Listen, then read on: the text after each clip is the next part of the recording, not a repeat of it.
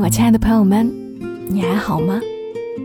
我是小莫，大小的小，沉默的默，在周六的晚间，和你分享那些细碎而美好的存在。最近傍晚时分回小区时，在小区前坪，偶尔会看到有几个小孩在踢毽子。如今的孩子会的东西真的是太多了，但是在这个踢毽子上。那可能比不上我们这一代人。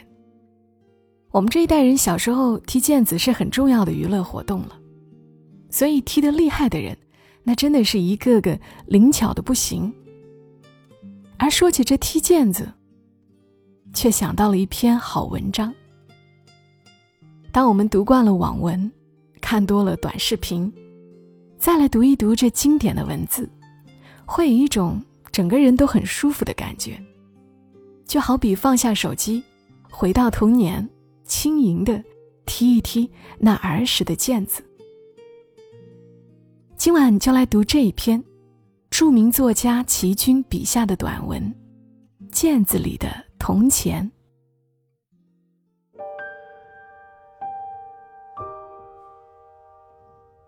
每回闻到巷子里飘来烤山薯的香味儿，我就会想起。几十年前，家乡那位卖烤山薯的老人，想起他一双黑漆漆的手，和手心里两枚亮晶晶的铜钱。那时，我大约十岁左右吧。有一天，在院子里踢毽子，卖烤山薯的来了，闻到那股子香喷喷的味道。好想吃啊！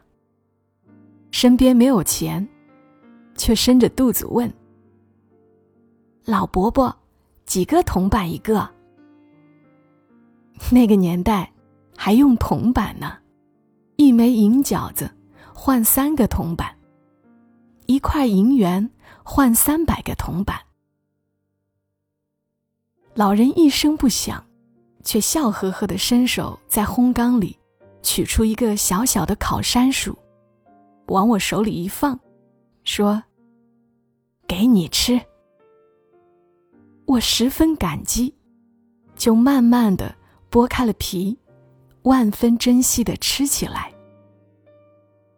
隔壁的二婶走过来了，她挑了几个大的烤山薯，称一称，正好要十个铜板。二婶说。算九个铜板吧，我手里只有九个。老人说：“不行啊，我要亏本了。”二婶说：“下回补你就是了。”他就捧着山薯进去了。老人愣愣的望着他家那扇门，我呢，愣愣的望着老人。他满脸的皱纹，很深很深，很不快乐的样子。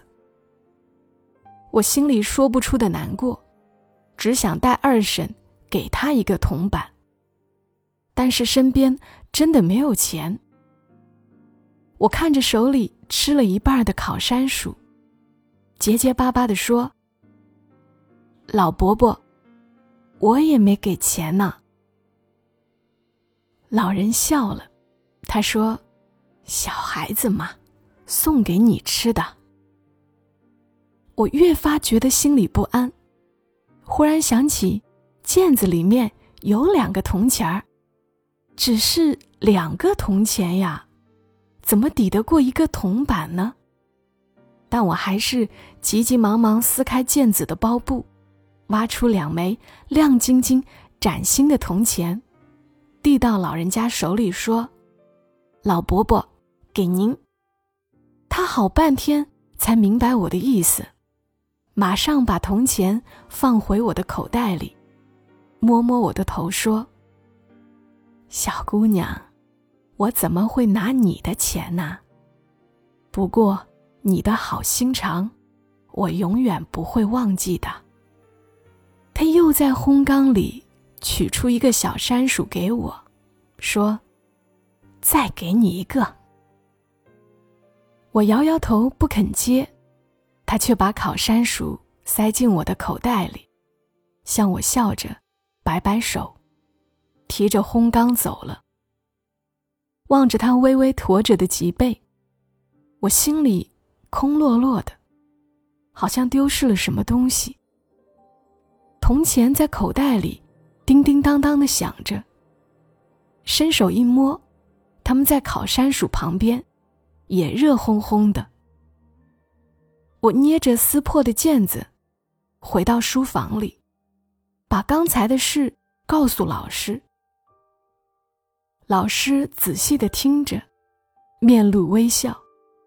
我问老师：“二婶，是不是应当把欠老伯伯的一枚铜板再补给他呢？”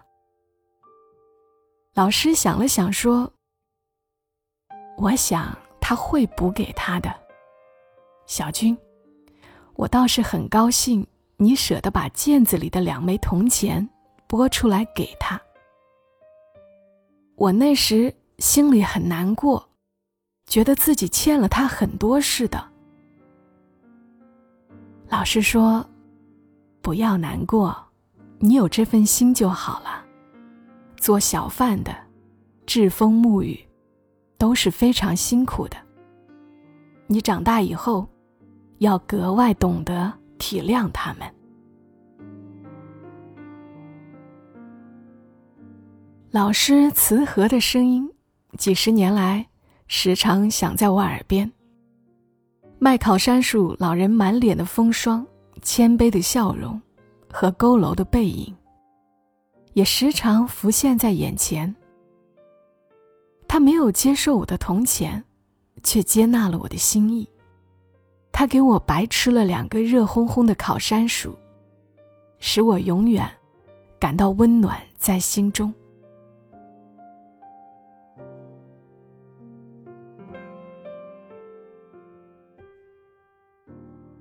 好了，毽子里的铜钱就是这样。虽然很短的小情节，更没有华丽的词语，但这种温润的感觉，却好像能够流进心里，让人很舒坦又回味悠长，比一个长故事还要更治愈我。谢谢这样的文字，也谢谢你的收听，祝你今晚好梦。小莫在深圳，和你说晚安。